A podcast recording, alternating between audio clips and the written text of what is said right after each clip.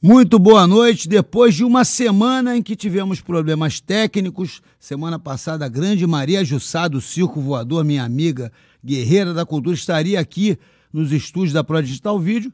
Nós estamos de volta. Tivemos um problema, lá, queda de transformador, a Light não veio a tempo, né? Obrigado para Light, valeu?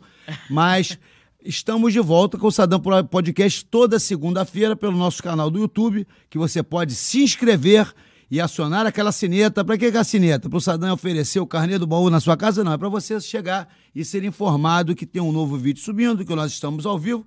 E toda segunda-feira, às 8 horas da noite, tem o Sadam Podcast. Não, se, não deixe de inscrever no canal e sempre recebendo pessoas da sociedade carioca, pessoas da cultura carioca e sempre com temas diversos. E hoje, tendo o prazer de receber minha amiga, minha companheira de profissão, DJ Tami Reis. Boa noite, boa noite para todo mundo que está assistindo, quem está na escuta. De cá o DJ Tami, grande amiga, grande admiradora também do trabalho do DJ Sadam. Muito obrigado, eu, sou, eu que sou seu fã. Que eu respeito muito, inclusive, respeito muito a história do Sadam e ele me convidou e eu, vambora, bora trocar essa ideia. Então, então você também pode acompanhar depois, né? Da nossa entrevista vai ficar disponível no YouTube e também depois nas principais plataformas de áudio, né? O Deezer e o, Spotify. Você pode ouvir, né? Dando aquela caminhada pela lagoa, você andando pelo Raio Parta, você vai andando e ouvindo o Sadam e DJ Tami trocando essa resenha. DJ Tami, como é que a música entrou na sua vida? Então, é, eu costumo dizer que a música sempre esteve comigo, né? Desde quando eu, tipo, nasci. É, meu pai era muito fã de música. Eu falo de música preta no geral, né? É, e dentro disso vinha também o rap, vinha o movimento hip hop. E minha mãe, ela queria muito que eu fosse musicista. o sonho dela era que eu fosse musicista, então desde pequena ela me botava nas oficinas de música. Então eu estudei um pouco de tudo. É, até os meus 16 anos eu estudei um pouco de tudo que envolve música desde voz, é, piano, flauta, bateria, percussão. É, estudei coral, canto, teoria musical, isso tudo porque ela tinha esse sonho de eu ser musicista, de fato, que acabou não. Eu até entendo alguma coisa, sei cantar, mas acabei indo pro lado do DJ, que eu acho que era o que eu me identifiquei de fato.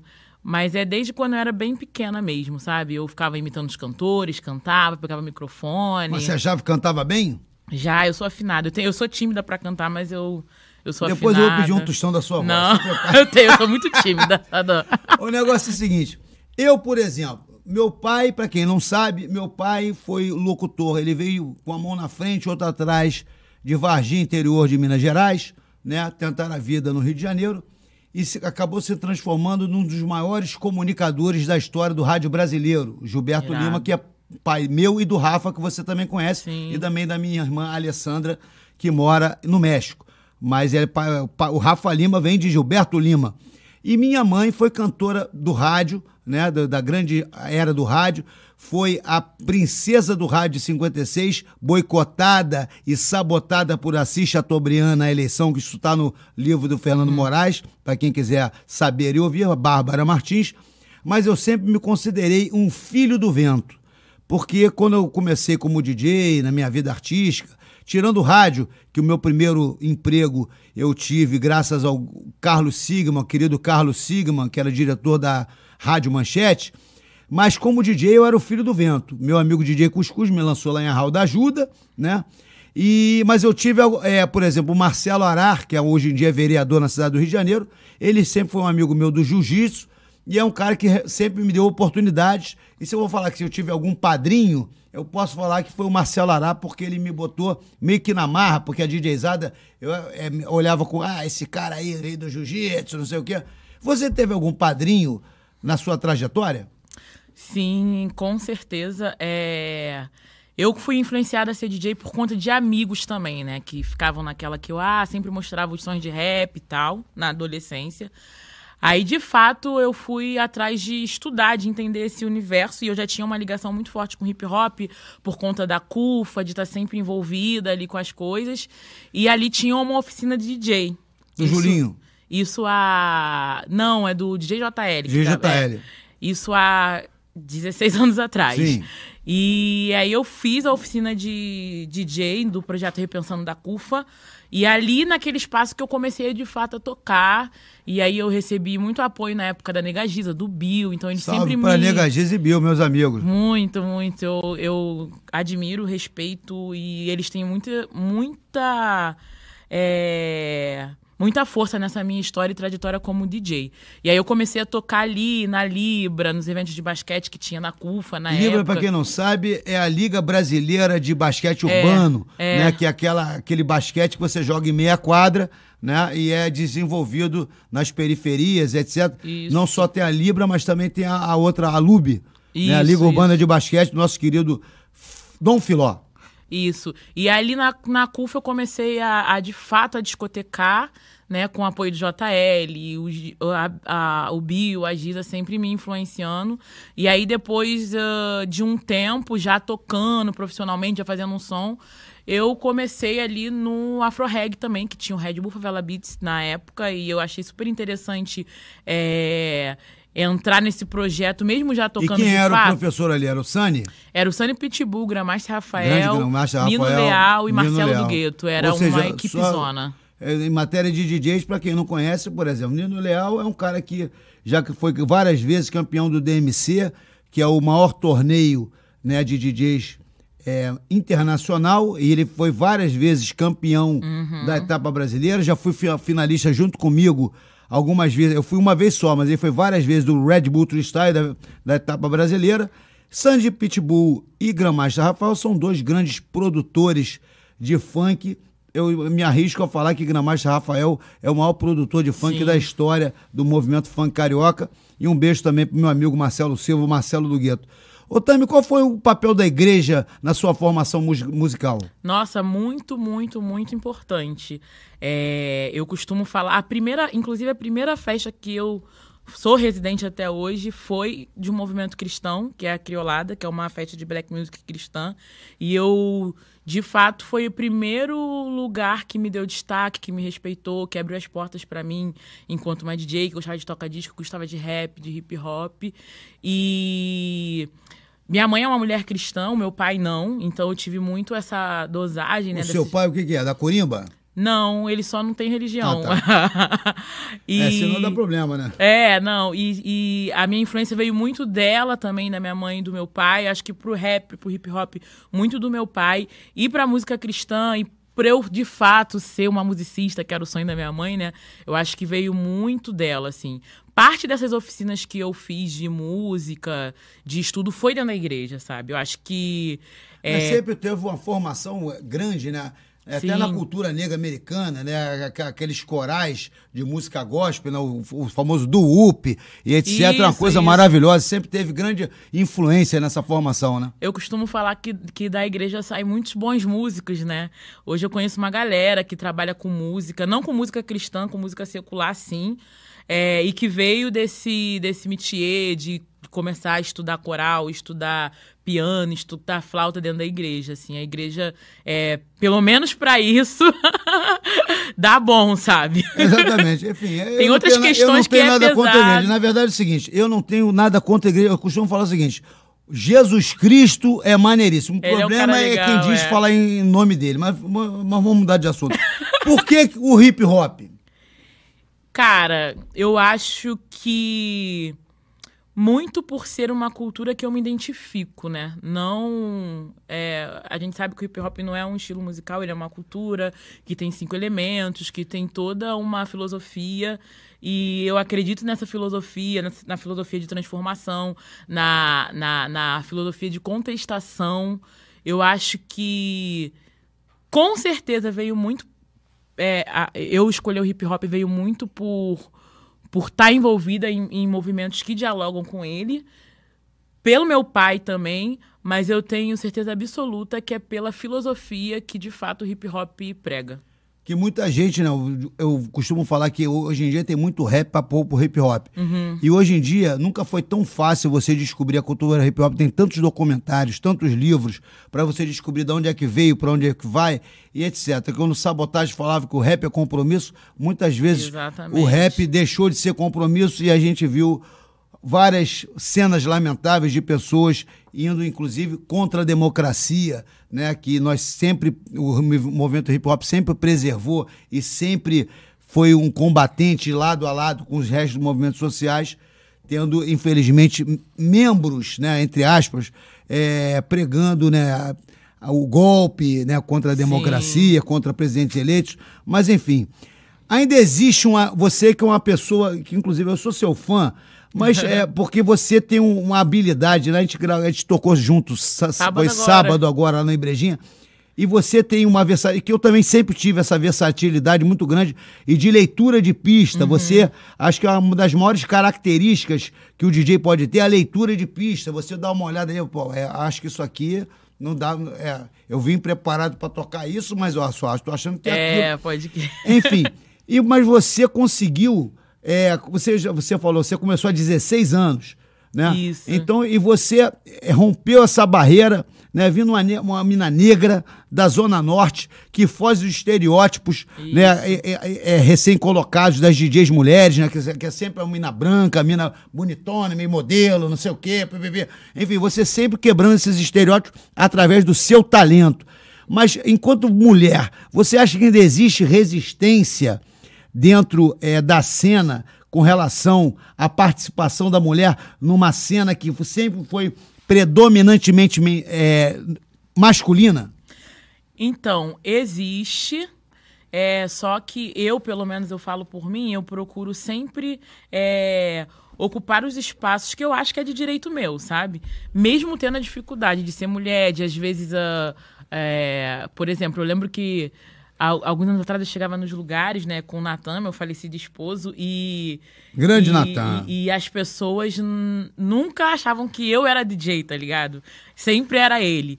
Então, isso é uma. A, a, essa questão do machismo é uma coisa que está impregnada na sociedade, não é só no hip hop, é na sociedade em si. Que hoje, graças a Deus, as mulheres estão se colocando. É, é, é, é colocando a voz e, e, se colocando no lugar que é de direito para todo mundo. Eu acho que, tipo assim, Sadam, se eu tenho talento, eu sou capaz, eu posso estar. Exatamente. Entendeu? Eu acho que é, é por esse caminho. E você se estabeleceu, e eu faço questão de falar, eu tenho 25 anos de tocadisco.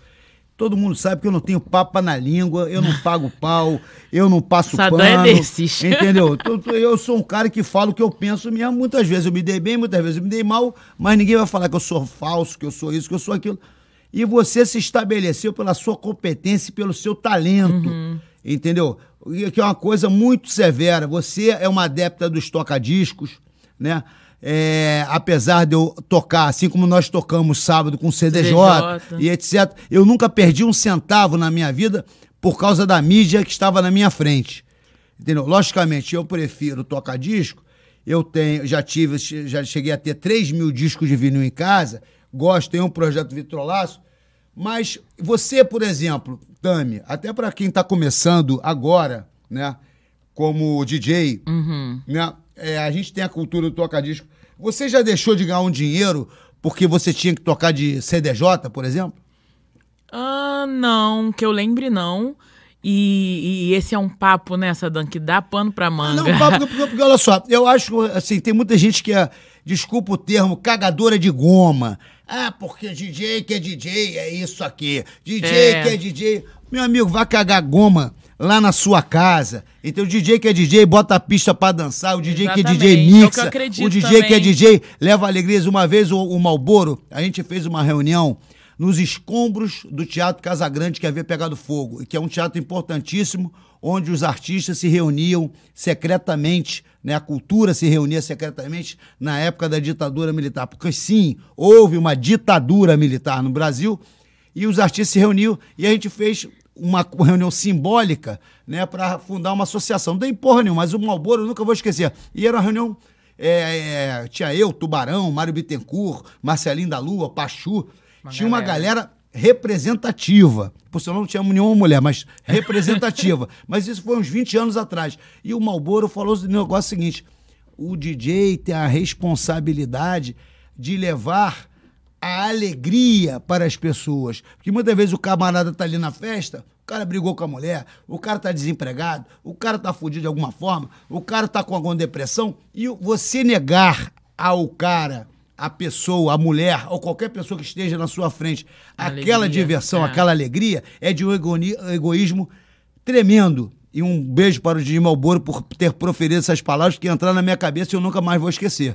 Então, pa- meu, meu DJ, você pode ser o melhor DJ do mundo, tecnicamente, mas pare de cagar goma, porque a gente não tá aqui para É. ouvir goma sendo cagada. E eu costumo falar, Sadam, que eu acho que o DJ que é DJ, ele faz, ele faz a pista, independente da plataforma que for. Se é toca-disco, se é CDJ, se é controladora. Eu também eu particularmente amo tocar de toca-disco, é que eu me sinto mais à vontade. É o que eu acredito também que o meu trabalho fica muito melhor. Eu também Porém, sou adepto total. Porém, eu acho que, na real, né, aquele papo, DJ que é DJ, toca de tocar, de DJ que é DJ, toca disso, não. Acho que DJ que é DJ, toca com qualquer plataforma, ele só faz o trabalho dele direitinho, bonitinho e entrega. Eu acho que é por aí. entrega, exatamente, a entrega.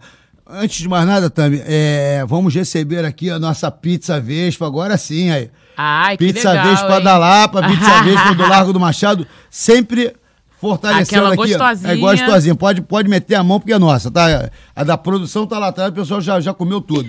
Obrigado, meu amigo Chicão, meu, minha amiga Alexia, da Pizza Vespa da Lapa e também do Largo do Machado, sempre fortalecendo já há muito Valeu pela tempo. moral, Vespa. Não, pode comer, cara. Essa aqui, peperoni, olha só que beleza.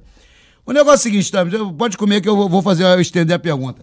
É, você sempre teve uma relação com a CUFA, Central Única das Favelas, onde inclusive você fez o curso lá do DJ JL e aprendeu a arte da discotecagem. É, mas você tem uma relação com o meu amigo mensageiro da verdade, MV Bill. Como é que é essa relação sua com o MV Bill? Eu costumo dizer, eh, Sadam, que o Bill ele é um, um irmão mais velho, uma pessoa que dentro, até dentro da cultura hip hop mesmo é um exemplo pra mim. Pra mim, eu sou muito fã do Bill, eu tenho essa proximidade de Eu ser também. amiga também, né?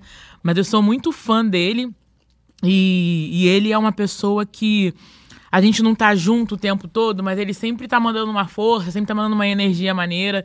E ele lançou o livro, né, agora há pouco tempo, e eu achei muito legal que ele me mandou mensagem me convidando pra pra estar no podcast junto com o Babu, Eu vi, né? eu vi, vi.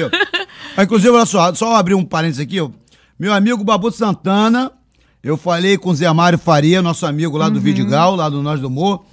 Ele ficou de vir aqui no Sandão Podcast. Tô reforçando o convite ao meu amigo Babu Santana para comparecer, que vai ser uma honra. Vai voltando. Queridão, queridão.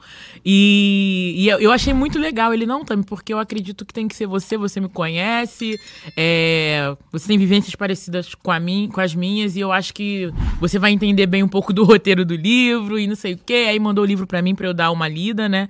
E me convidou. Eu achei, tipo. Eu achei muito legal, porque. É, de fato, ele é uma pessoa que acredita em mim, de fato, ele é uma pessoa que impulsionou muito também a DJ Tami, né? Dando força, sempre falando, vai, Tami, se coloca nesse lugar, E o que ele é olha seu só, também. Vamos falar um negócio aqui, ó. E faço questão de fazer e falar essa coisa aqui.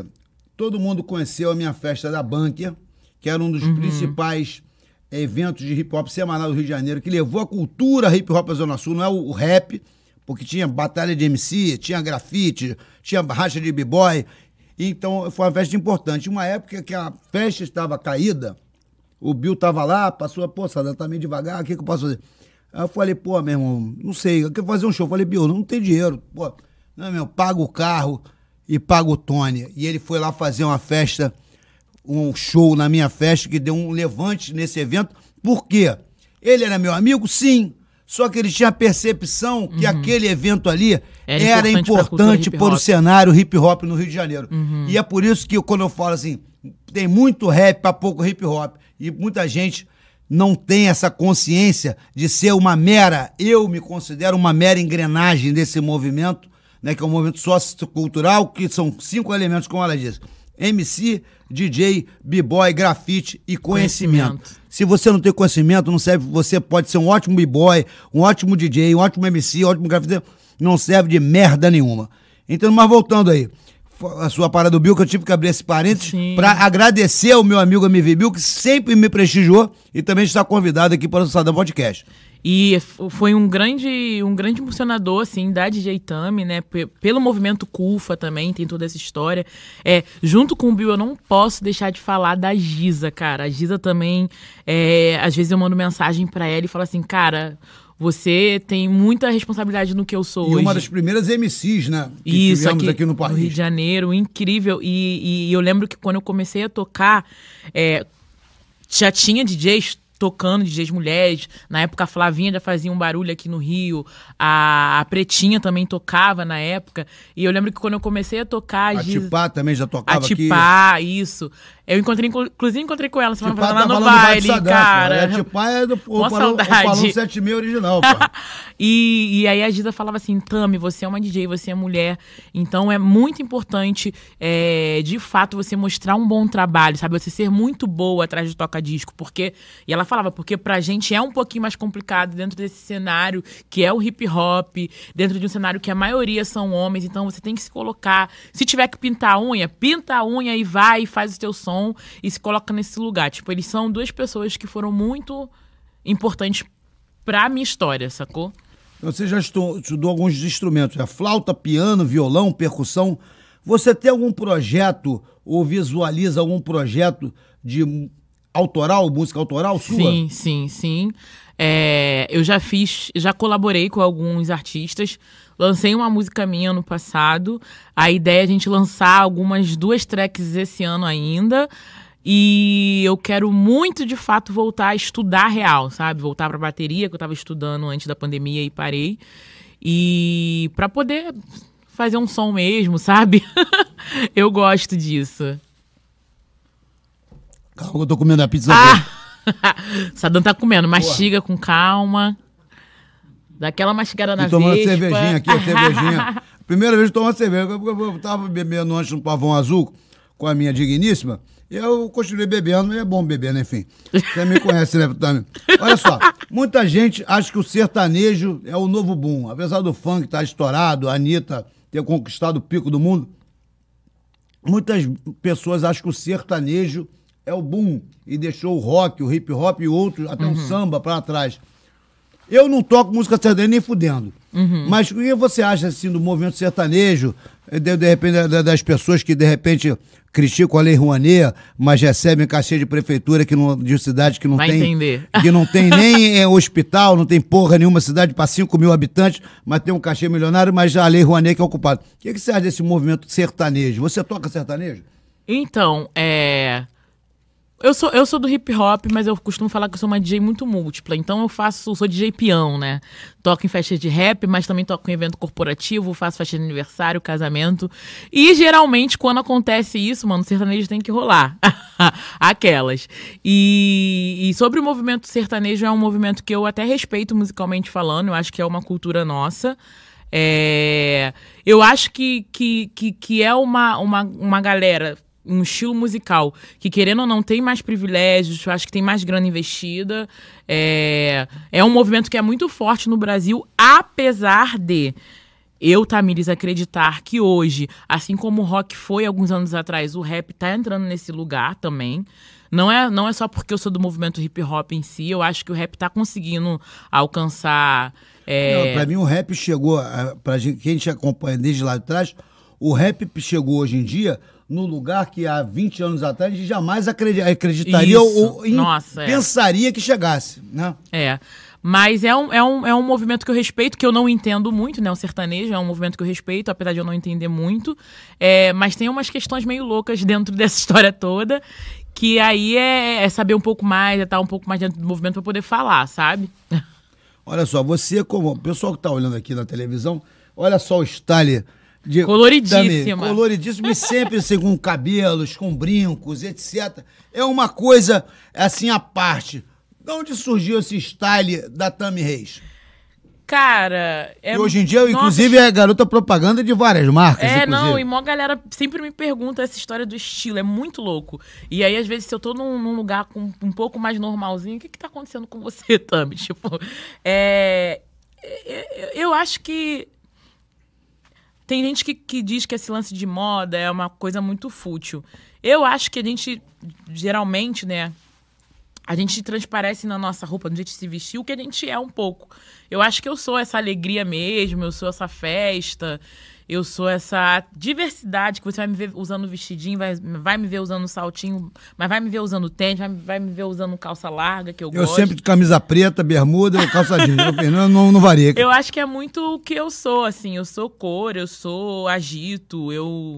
Eu acho que é muito o que eu sou. Eu acho que. Porque até eu gosto muito de moda. Eu gosto desse Não, olha universo. só, eu não sou da moda, mas eu acho o seu style maneiríssimo. Eu gosto desse universo, é um universo que eu, que eu de fato não estudei, mas aqui eu me identifico.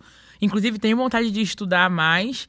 Mas eu acho que é muito o que eu sou mesmo, sabe? É Então, por aí. eu que comecei lá no em Hall da Ajuda, né, meu amigo? Tava, eu ia ser, assim, um ajudante de gerente e eu virei DJ, etc., com meu amigo Marquinhos Cuscuz, pro Cuscuz, etc.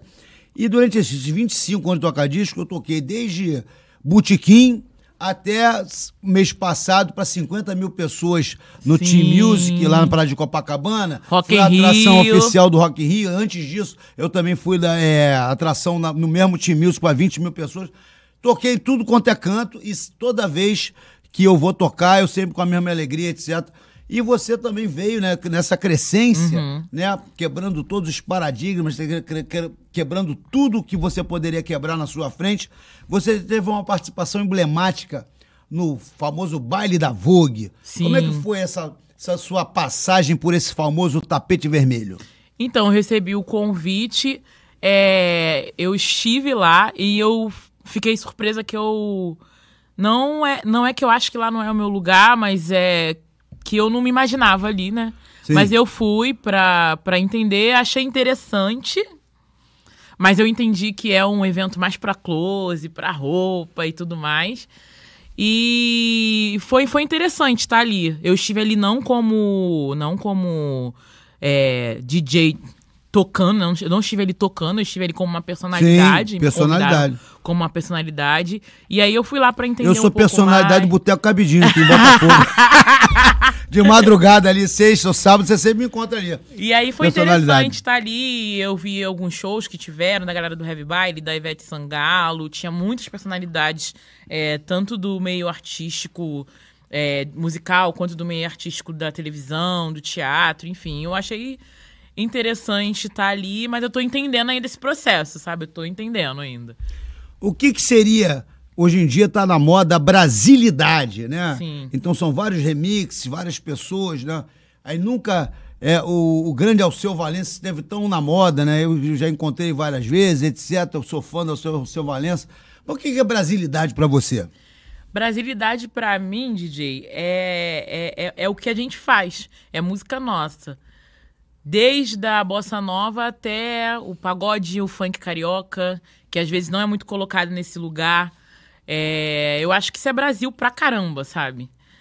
Desde do, do, do, do que a gente produzia aqui no Brasil há anos atrás, até o que a gente produz hoje, sabe? Eu acho que Brasil é isso.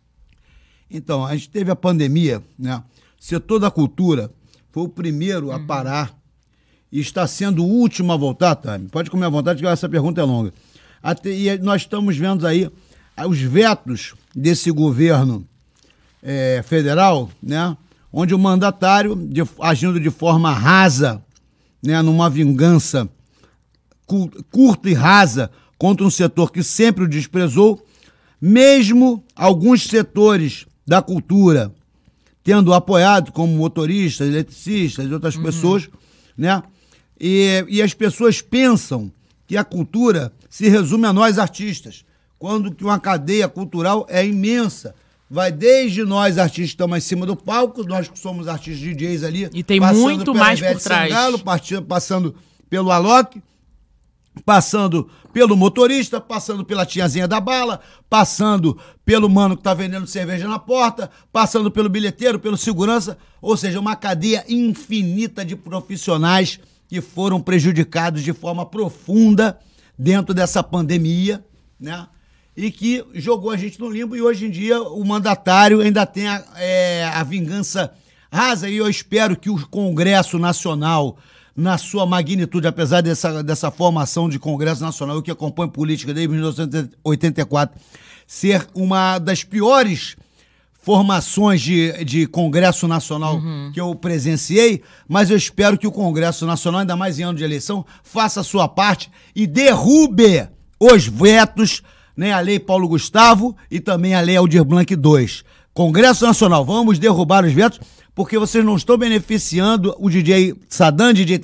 Estão beneficiando, vão socorrer uma série, uma, Uma cadeia, cadeia, de é. trabalhadores que estão na merda. Mas voltando ao assunto, onde eu quero chegar. Todos nós ficamos, eu me lembro, você me ligou, eu sou advogado e eu fiz várias orientações. Sim. Né? Você a- a- me ligou junto com o Natan para a questão de re- renegociar aluguel, etc. E dentro dessa pandemia, dentro dessa desgraça toda, você perdeu o seu grande companheiro de vida, o seu grande amigo, o seu agente, o seu marido, o, de- o grande Natan. Como é que foi pra você essa, essa experiência que eu, que eu senti? Eu, eu mesmo, que eu co- conheci o casal, eu senti na pele, eu imagino que, o- o que, que você passou por isso. É, foi pesado, né? Já, já tava acontecendo a pandemia, que foi algo muito assustador pra gente, principalmente a gente que trabalhava de fato com a cultura. Sim. Era eu e o Natan. O Natan, ele era TI antes de trabalhar comigo de fato, quando ele largou tudo que ele tinha estudado, construído, para de fato entrar nesse mundo de produção e de estar no meio dos eventos e tudo mais. E aí, quando começou a pandemia no dia 13 de março de 2020, né? 2019, Sim, é, 2020. 20. Foi uma sexta-feira 13, Que inclusive. merda, né? a gente estava recebendo vários e-mails, algumas ligações de, de, enfim, contratantes cancelando, né, adiando os eventos. E aí foram 25 gigs caindo. A gente ficou um pouco assustado. Foi nessa que a gente ligou pra você pra conversar, pra entender. E foram como- só vocês, não, foram vários amigos. Uma galera, né? Eu, como advogado, meio que semi-aposentado, e eu cheguei e fiz questão de conseguir, conseguir orientar, negociar, etc. Porque teve muita gente. Uma vez o, o seu Joaquim, o Joaquim, seu Joaquim, um beijo pro senhor, tá? Não sei onde é que o senhor tá, se tá no inferno, onde é que o senhor tá. seu Joaquim não quis dar um desconto de 30% pra uma amiga minha. E ela entregou. Aí foi pra, botou os móveis no depósito, foi pra casa da irmã. Aí depois, seu Joaquim, seu Joaquim, o senhor não vai conseguir alugar essa merda desse apartamento, vai ficar essa porra fechada. Ele simplesmente não. Aí, três meses depois que a moça se mudou, se desfez do móvel, se botou no móvel do depósito, foi pra casa da irmã. Ô, seu Sadam, é. Vamos falar com a moça que eu aceito. Eu falei, eu mandei a ele encher- enfiar o desconto no rabo, mas enfim. Não, mas agora já foi, a coisa já foi. E teve uma porrada de gente. Inclusive a própria Fosfobox ficou fechada e, e fechou as suas portas porque não queriam negociar em plena pandemia a permanência da pessoa ali com um aluguel menor.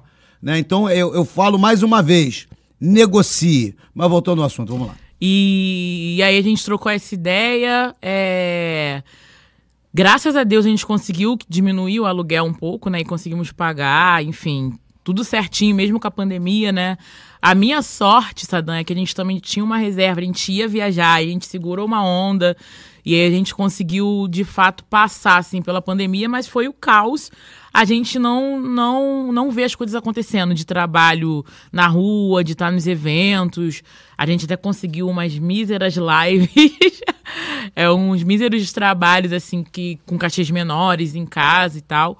Mas foi um pouco tenso passar por, por, por, por essa fase, que de fato ainda está acontecendo, só que agora a gente está trabalhando, né? As coisas estão acontecendo, os eventos estão voltando, e aí agora tá meio que acontecendo. E aí dentro disso, é, a gente passando por esse momento de pandemia, do nada, é, o Nathan teve esse AVC, né? Que muita gente na época achou que era até o próprio Covid era o e tal, Covid. é, e, enfim, mas nem era, porque a gente estava sempre fazendo teste, né? Sim. Na época, e quando ele teve AVC, ele foi pro hospital, ele fez o teste de novo e tal, e não, não, não acusou E no isso. primeiro momento ele ficou, ele conseguiu segurar a onda, né? É, ele ficou três, ainda ficou três ou quatro dias internado.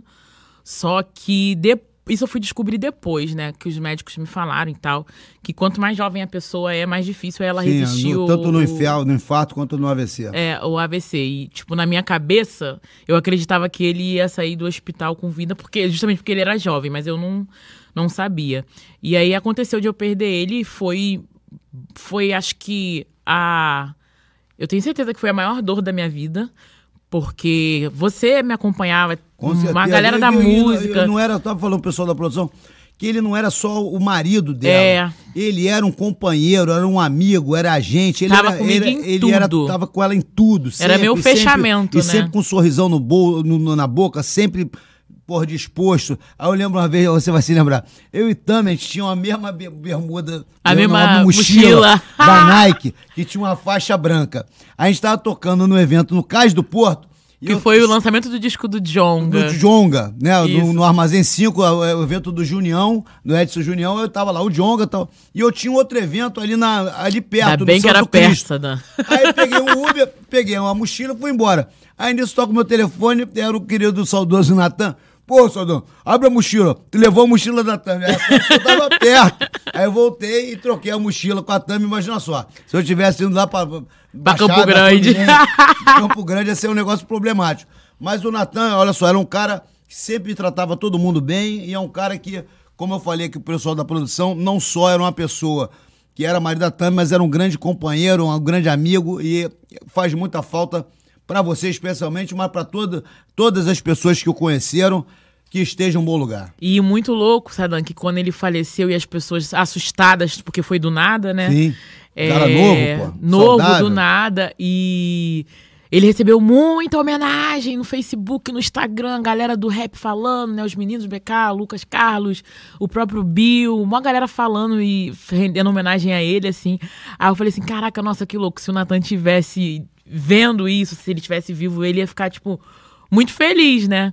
Porque ele era de fato uma pessoa que ficava por trás dos bastidores, ele não era tipo DJ ou MC, mas ele conhecia a galera, sempre estava envolvido, até mesmo com hip hop ali.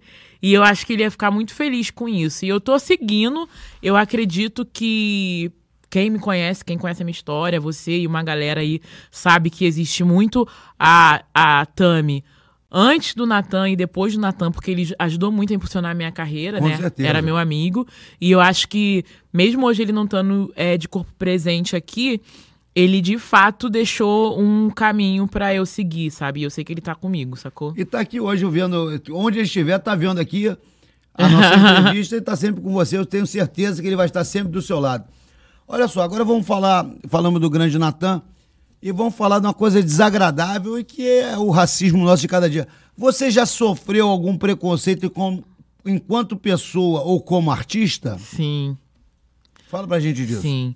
É, eu já sofri é, racismo várias vezes. É uma, é, uma, é uma pauta que a gente, enquanto ser preto, no Rio de Janeiro, Brasil, isso é, infelizmente, infelizmente, isso é uma coisa comum. É uma coisa comum que a gente luta pra que acabe, mas que eu acho bem difícil, mas é uma luta que a gente está vivendo continuamente e é, é isso, é resistência, é lutar, é denunciar, que eu acho importante. É, eu acho que, que Inclusive, uma vez eu sofri um, um- um- um- racismo muito pesado indo pra rádio. Eu tava indo na época que eu fiquei lá na Roquete Pinto com, Roquete Pinto. com o Bill e Cagiza, trabalhando com eles lá. Eu sofri uma coisa que foi muito pesada e eu não conseguia falar, porque eu só chorava, não conseguia falar. Eu cheguei no- na, na rádio, não consegui fazer o programa, porque eu chorava de soluçar. E aí o Bill querendo entender, porque não deu pra falar pra ele, ele querendo entender. Aí quando acabou o programa, eu expliquei, tipo assim, aí, aí todo mundo meio que ficou mal com a situação. E, e- e- e, infelizmente, Sadam, isso é uma coisa comum é acontecer com a gente que é preto. É, infelizmente, a gente, mesmo denunciando, falando contra, falando que isso tem que acabar, é, hoje, graças a Deus, a gente tem voz e, e se posiciona mesmo. Infelizmente, essa luta sendo contínua, eu acho que isso é muito difícil para acabar. Por quê? É, a gente vivendo num país que a gente sabe que mais de 60%, mais de 50% da população é preta, é de pele escura. E a gente buscando oportunidades, buscando ocupar lugares, e ainda assim, em pleno século XXI, 2022, sofrer essas questões, a gente, eu paro pra pensar, mano, eu, a gente luta contra isso. Eu sei que vai ser uma luta contínua, mas isso nunca vai acabar. Nunca vai acabar. Mas eu acho que é, é- é- é essa guerra aí que a gente enfrenta, se posiciona. Eu acho que o- a questão do racismo é, é muito a questão de educação também. Eu acho que é uma coisa que É tem uma que vir muito da milenar, base. estrutura- o tal do estrutural, Isso. né? Que a pessoa já, mal ou bem, ela acaba fazendo brincadeiras, fazendo algumas coisas, tecendo palavras, entendeu? Que não precisavam ser tecidas, mas você, no final das contas, ela é, é um racismo estrutural, mas que está enraigado devido a, a esse país, né, que foi o último país a, a abolir a, a, escravidão. a, escravidão, que escravizou pra cacete, né, que ainda hoje existe toda essa disparidade onde, onde você falou que a maioria da população é negra e essa população uhum. preta não tem oportunidade. Aí de vez em quando o cara fala, ah, racismo, exército, aquelas baboseiras. Aquelas... Meu amigo, só quem sabe o que o preto passa é o preto. É, você que é branco, você não sabe porra nenhuma do que o preto passa. E é muito importante pra gente, enquanto ser preto, ter, ter aliados na causa, assim como você é, né? Pessoas brancas que entendam a nossa causa, mas só quem sofre na pele que entende de fato. Exatamente. Sabe? Você, você é uma pessoa maravilhosa, humilde, legal, etc.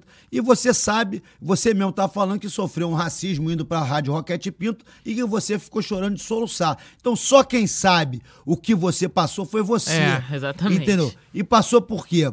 Por questões menores.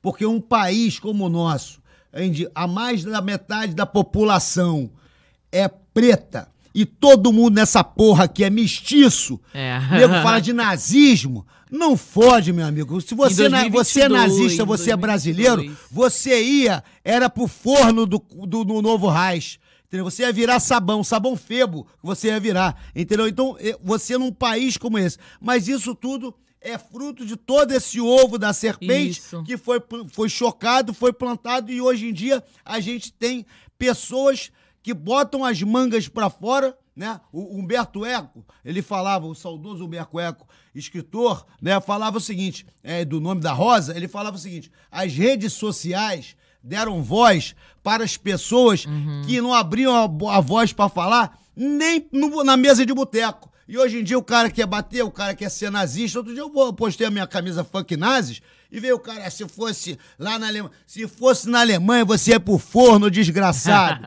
Não fode, enfim. Mas é um negócio que me deixa muito bravo. Entendeu? É, porque, porque é, é, complicado a gente estar tá num, num, numa época que isso ainda é muito proliferado, sabe? Isso é muito é, comum. Infelizmente, falar que o racismo é comum é dói, né? Mas é isso. Uh, isso é Brasil. É como eu falei também, que é uma questão muito de educação. Eu falo, eu falo as pessoas não nascem com preconceitos, as pessoas não nascem é, é, diferindo uma das outras. Isso é uma questão de educação. Ô, Tami, deixa eu acabar de comer. Mastiga isso, Adan. Cerve... Ah, produção, uma cervejinha a mais, por favor. o negócio é o seguinte. É... Todo mundo hoje em dia fala do lugar de fala. Eu, você me conhece há algum tempo, eu tenho 52 anos de idade.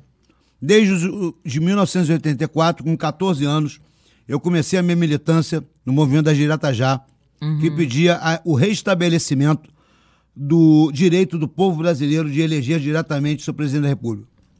Tenho me envolvido no movimento estudantil, fui dirigente é, de ONG, Fui dirigente nacional da Nação Hop Brasil, que era presidido então pelo nosso querido aliado G, e com, tendo membros na sua direção como Nuno Marques, DBS, e o X e outras pessoas, numa organização importante.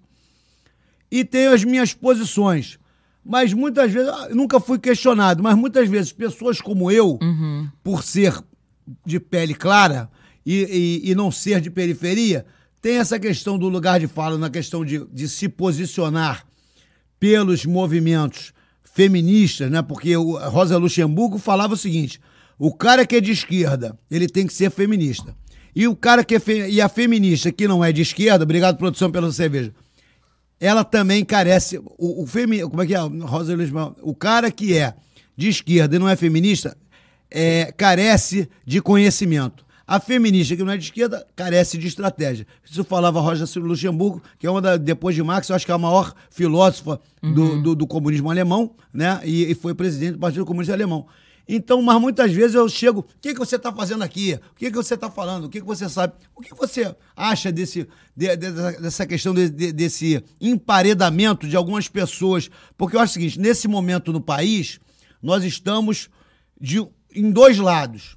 Então acho que não é o momento de você chegar, se o cara fala a mesma coisa Nós que você e você está dentro do campo democrático e das garantias e do- da Constituição, etc. Mas muitas vezes você é emparedado.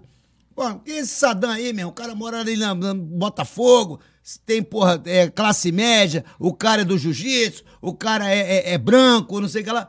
Por que esse cara, pra falar alguma coisa, você concorda com esse emparedamento de determinados militantes históricos, de pessoas que estão comprando o barulho de determinadas causas justas, mas muitas vezes são é, interpelados por tentar falar não pelas causas, mas pelas causas? Eu acho que antes de emparedar, a gente tem que conhecer a história, Sadam. Né? Conhecer a história. Antes de emparedar. Porque emparedar, eu, eu, eu chegar e falar, ah, não, quem é você, não sei o que, sem conhecer a sua história, sem conhecer a sua militância, sem conhecer, aí fica uma coisa meio que sem nexo. Sacou? Acho que é bem.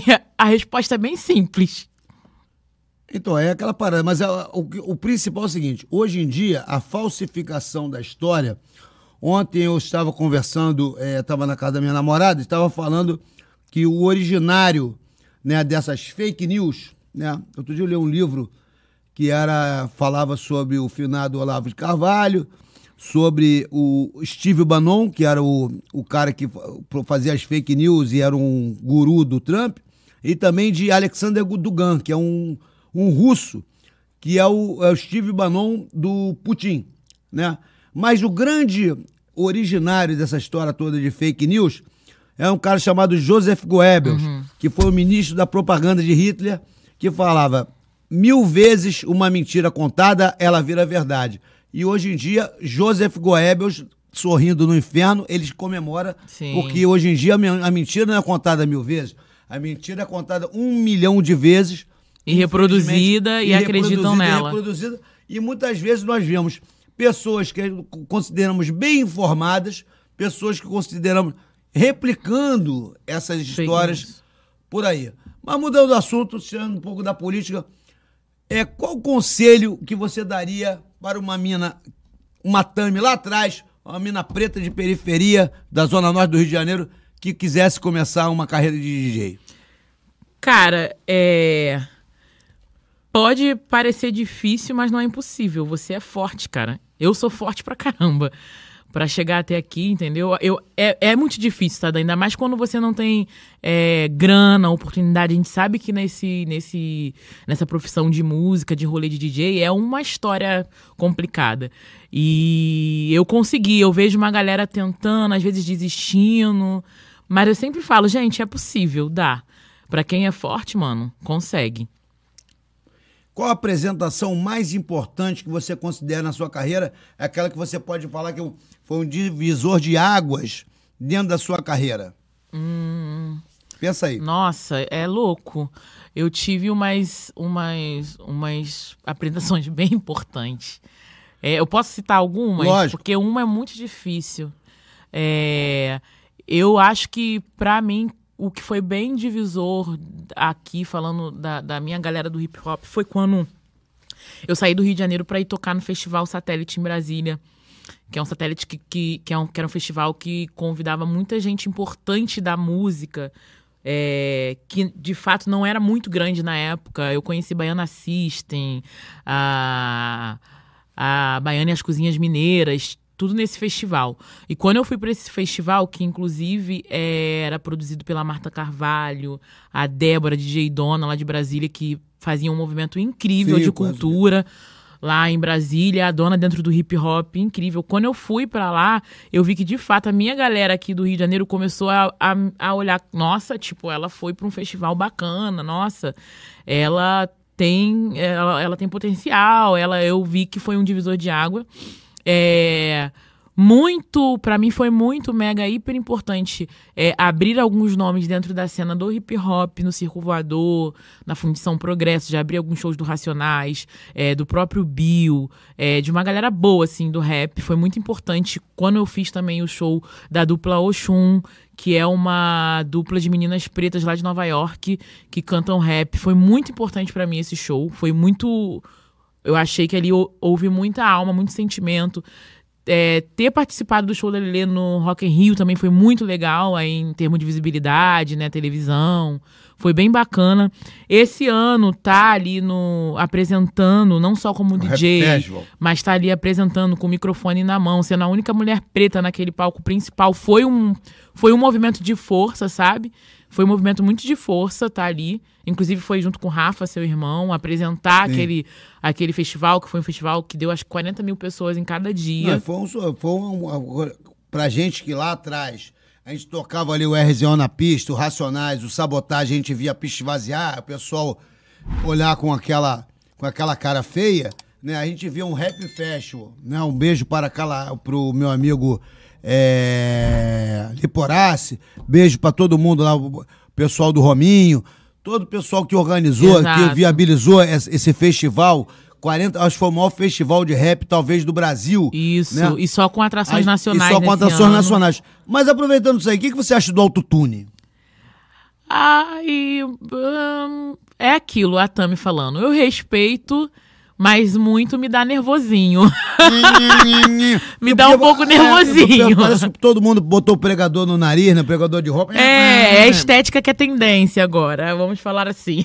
Enfim, mas um beijo pra todo mundo que usa o autotune. Olha só, nas redes sociais, né, sem sombra de dúvida, Tami, as mulheres brancas sempre predominaram como Sim. influências. E você vem quebrando esse paradigma já há algum tempo. Você já tem patrocínios e vem é, fazendo campanha para várias marcas. Como é que você vê essa mudança? Como é que foi essa, essa quebra de paradigma promovida por você através do seu talento e da sua pessoa, que é uma pessoa emblemática dentro Sim. da cultura do Rio de Janeiro? Eu acho que, que estar nesse lugar, Sadam, é muito por conta daquilo que eu falei um pouco lá atrás da nossa luta, da gente botar a voz pra falar, da gente se posicionar. E aí a gente vê hoje que as marcas estão. É, se não tá buscando com sin- sinceridade, tá tendo que engolir, de fato, né? Mas eu acredito que muitas marcas estão buscando é, é, esse lugar de diversidade, de pensar é, que todos somos iguais, de pensar que a pessoa de pele escura pode estar presente, a pessoa gorda pode estar presente. Tem algumas marcas se posicionando para esse lugar e isso é muito positivo. É, isso é positivo porque a gente vê que a- aquele discurso da diversidade ele tá de fato acontecendo, sabe? É, hoje eu tenho alguns trabalhos muito incríveis com marcas que são Pode até mencionar, por favor. talvez Faço fora do questão- eixo. Faço questão que- que, É. sejam mencionadas. É, eu fiz job recentemente com a Coca-Cola, com a Melissa sempre, eu tô com a Melissa tipo uns 5 anos já. Com a Sala Online, é uma marca que eu tô com um contrato atualmente.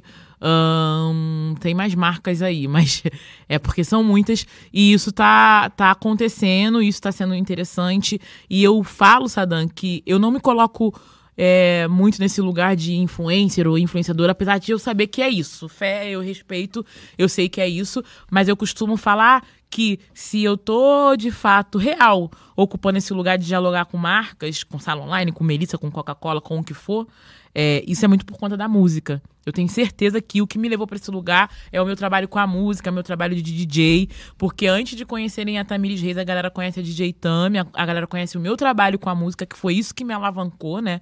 Isso que trouxe, de fato, o, a, a Tamires pra galera olhar. E eu falo que todas essas minhas relações com marcas hoje é por conta da música. Eu sou DJ, eu amo música, mas eu, eu também comunico. Eu acho que é por isso que a marca quer fazer o trabalho junto. Mas isso tudo é por conta do meu trabalho de DJ. Apesar de eu respeitar e eu entender que essa questão de influenciar, isso é isso mesmo, isso acontece. Mas eu falo que tudo acontece a partir da DJ Tami, sacou? A partir do meu trabalho com a música.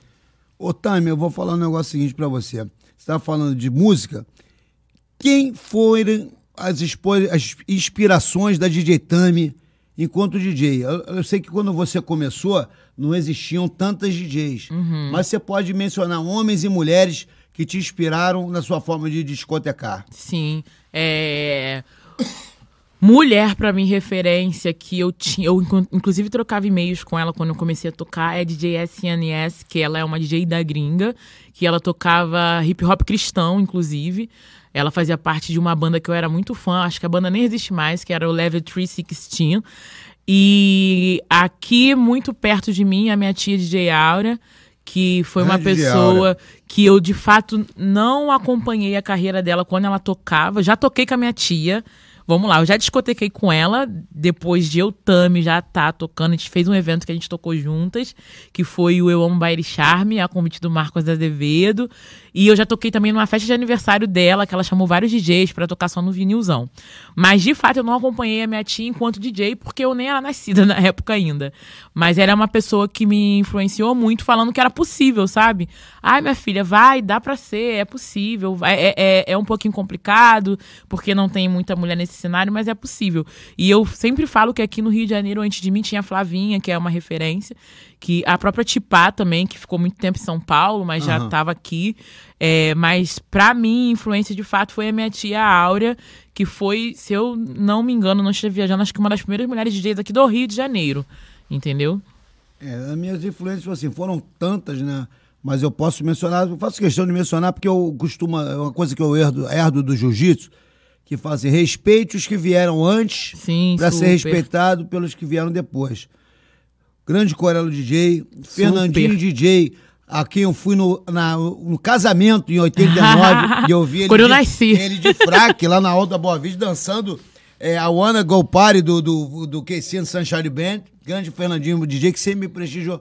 E tem um carinho muito grande. Quando eu vou tocar no viaduto, ele sempre tá com um pendrive. Fala, ah, essas músicas aqui pra você. Ah, que incrível. Entendeu? O DJ Pachu também foi uma pessoa que me influenciou. Meu amigo é um pouco mais novo, mas também me influenciou muito. E também o Grandmaster Rafael, que eu não posso deixar de mencionar, porque é um grande produtor e um. Eu costumo falar o seguinte: tem três DJs, o Grandmaster Rafael, o João Brasil e o Marcelinho da Lua. Se o cara fala mal de um desses três, só pode ser mau caráter. É, são Concorda comigo né? ou não? São pessoas que têm história, né? Tem que respeitar. Não, e são pessoas de uma boa índole, que são só. Você estava falando o seguinte, da- das marcas, né, que você hoje em dia trabalha, etc.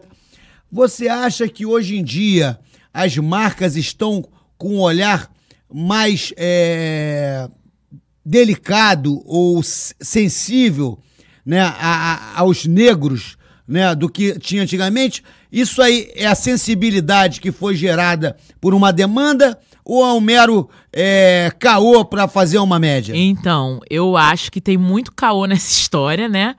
Porque a gente tem que, que, que ser diverso, porque tá na moda ser diverso, porque eles estão gritando por diversidade. A gente tem que ser diverso. Eu acho que tem muita marca que pensa assim, mas eu acredito na mudança de, de, de características de outras também, sabe? Eu acredito na mudança. Mas eu não vou ser romântica em dizer que todas as marcas são, ah, diversidade, pessoas pretas, pessoas gordas, vamos botar. Não são todas assim. Muitas se posicionam dessa forma por conta que existe uma demanda, existe pessoas gritando pra poder ter esse lugar. E aí eles, não, a gente tem que se colocar porque senão a gente vai ser criticado. A gente tem que fazer isso porque senão a internet vai vir em cima da gente. Existem as que estão por esse caminho, mas eu acredito que tem algumas poucas, não são a maioria, que pensam nessa questão real. Então, é, ano passado, né, minha amiga, né, acho que é também a sua amiga, sua conhecida, Carol Conká, ela por ser autêntica, etc, com aquele temperamento dela, ela acabou sendo meio que cancelada. Primeiro, o que você acha dessa política de cancelamento? Né? Eu costumo falar que tem um provérbio antigo que fala que aquele, vou até mostrar aqui, ó, aquele que aponta um dedo, três dedos estão apontados contra você. O que, que você acha dessa política de cancelamento? E, e a segunda, você participaria de um reality show se fosse convidada? É, sobre a Primeiro, poli- é, Carol. Tá. Sobre a, política de, sobre a política de cancelamento, eu acho ela bem complicada. Eu sei que posicionamento é necessário, mas eu acho ela bem complicada. Por quê, Sadam? É, eu costumo falar que quando eu conheço a história, voltando naquela, naquele lance que eu falei com você lá atrás, Sim. quando eu conheço a história, quando eu conheço a pessoa, Pra mim, a galera cancelou a Carol, teve aquele bafafá todo, mas ela sempre me tratou bem. Eu sempre eu tive uma relação Você me com ela. tratou muito bem, sempre foi uma pessoa representativa, um artista de alto grau. E eu, na época, não tava acompanhando o BBB, né? Eu fui. eu a- não, eu não fui, acompanho mais isso. Eu fui entender um. eu fui entender um pouco da história pra, pra, pra, pra poder, tipo, nossa, todo mundo falando. E eu, umas pessoas que sabiam que eu conhecia a Carol falando. Enfim, eu, Tamires, não cancelei ela. Eu gosto dela pra caramba, falo com ela até hoje. Mas eu acho que, que, que quando você se expõe, se coloca numa grande massa, a tendência é essa. Entendeu? A tendência é as pessoas olharem o seu comportamento, te criticarem, te conhecendo ou não. Você pode ter agido de uma forma, é, talvez, agressiva com outro ser que essa pessoa também não te conhece, mas eles vão te criticar porque você agiu de uma certa forma errado ali com essa outra pessoa. E se eu me colocaria num. Se eu, se eu estaria num reality show, é, eu vou te falar, Sadam. Há algum tempo atrás eu super falava que não. Mas a questão da grana, do dinheiro que é envolvido, chama atenção. Mas eu acho que não ainda, sabe? Quanto tempo você acha que eu duraria no Big Brother da vida? Uma semana. Desculpa, é eu tô sendo bem sincera. É, é, mais ou menos isso. Eu tô sendo bem sincera, Zadam.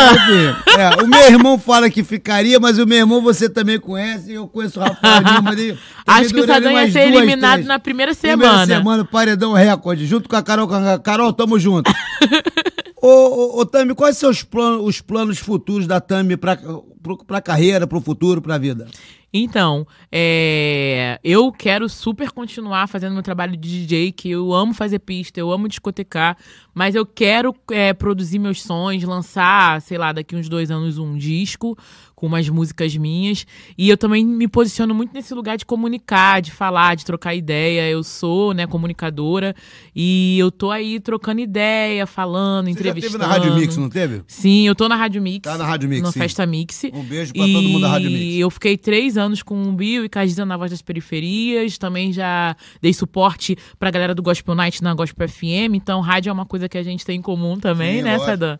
A gente se identifica com, com o Mike, com falar, com trocar ideia. E esse é um lugar também que eu me posiciono como comunicadora, como. É, tá, tá, tá no lugar trocando ideia, dialogando com as pessoas. É, um, é, um, é uma coisa que vocês vão ver muito mais pra frente, assim. Eu vou falar um negócio pra você, né? Hoje em dia, eu acho que nunca a Black Music teve tantos programas de rádio como atualmente. Né? Tem o seu programa, tem o programa do Michel, Sim. tem o programa do Fernandinho DJ, tem o, o meu programa. Ou seja, acho que a, a, a, Black Music ela tem o. Dentro da própria Mood também o Rap 55. Enfim, ela abriu espaço. Aí eu lembro assim, há 20. quase 20 anos atrás, quando o Public Enemy veio no, no Brasil, no Rutus, uhum. né? Aí o. A, a, pessoal mandou, né? Aí chegou lá o Flavor Flav junto com o Tibo King do Utan Clan né? Ele, ele com um pote de sorvete da Iopa. Era Iopa, era, Nestlé era Iopa. Aí larica máxima. E ele fez um freestyle de quase meia hora junto com, com o Seven Octave, que era um outro rapper, e o Timbo King, que era da, da, da banca do Tanclan. Aí ligou um DJ pro diretor da rádio, pô, o Sadam botou um maluco lá pra cantar um gringo. Tá cantando há meia hora. Manda tirar um meu, meu amigo, isso aqui não é, uma, não é uma, um gringo maluco, isso é uma entidade da música mundial. Entendeu? Mas o rap, o, o rádio, hoje em dia, ele tem uma, uma abrangência maior e graças ao nosso trabalho, eu tô com, há mais de 20 anos com um programa dedicado a black music, ao hip hop, e eu me lembro muito bem, tem uma, uma reportagem do querido Alexandre de Maio, da revista Rap Brasil, e que fala, no Rio de Janeiro é o DJ Sadam. Aí eu falei, os DJs da rádio falam que eu favelizo a emissora, porque eu tocava RZO, Função RHK, Racionais, Sabotagem, etc. E na época não era aquela, né, o que hoje em dia, né, o nosso amigo, com todo respeito, nosso amigo Felipe Rett, Xamã e outros que tocam. Mais e é uma comercial. vitória a gente vê numa rádio popular tipo FM o dia, né? Tocar ali o Xamã, tocar o Felipe Rett, tocar o Leno, etc. E é uma, uma grande vitória nossa, né? É, do movimento rap, uhum. né? Dentro disso tudo. Querida Tami, considerações finais para o público, eu queria que você falasse, não só para o público em geral, mas principalmente, mais uma vez, para as meninas que querem ser DJs. Ah, satisfação total, Sadam, tá aqui contigo. É... Quero agradecer pela oportunidade, agradecer por acreditar em mim, acreditar no meu trabalho. Sempre é acreditei importante. e continuo acreditando. É, eu acho que isso também é o hip hop, sacou? É, e pra, pra, pra galera que tem o desejo e, e, e, e quer se envolver de fato com o movimento. Eu acho que quando você quer alguma coisa, eu já falei isso várias vezes aqui hoje. O querer é, às vezes a gente fala que o querer não é poder, mas eu acho que quando você mentaliza e trabalha para que aquilo aconteça, é possível. Sacou? Eu acho que esse é, é, é, é, o papo principal que eu dou. Quando você quer, trabalha, se movimenta para que isso aconteça, que isso vai acontecer. E uma coisa que eu costumo falar, já falei uma vez aqui, a minha mãe, ela sempre quis que eu fosse no Jô Soares, 11h30, lá, show do Jô, uhum. porque eu sempre, tenho, sempre tive várias histórias para contar. E o Max Nunes, final do Max Nunes, era amigo dela, tentou me colocar várias vezes, e eu não consegui porque o DJ era uma pessoa como não tendo nada a falar. Então, ah. há quantos episódios nós estamos aqui, não é, meu, meu amigo Fred? 17 episódios. Gente, a gente fala, mostra hein? que o Saddam fala, o Saddam bebe e o Saddam tem algo a falar, não só com a DJ Tami, mas com quem sentar nessa mesa aqui no Saddam Podcast. Então, por isso, você inscreva-se no nosso canal no YouTube, inscreva-se nas nossas redes, no Instagram, não deixando de lembrar que todo esse programa, além de ficar disponível depois do ao vivo, lá no YouTube, depois com os respectivos cortes e também nas plataformas principais de áudio, o Spotify e também o Deezer. Você pode ouvir essa, essa resenha minha com a Tami é, no seu carro, andando de bicicleta, caminhando, fazendo o que, que você quiser, ouvindo essa resenha. Então, o DJ tem algo a falar sim, queira você ou quer não, tá bom? Até semana que vem. Semana que vem, dia 13, estaremos aí com a semana passada Faltou Luz. Estaremos com a grande, querida guerreira da cultura, Maria Jussá, do Circo Voador, aqui no Sadam Podcast, no mesmo canal, aqui no Sadam Podcast e também no mesmo horário, das 20 horas. Um beijo e paz a todos.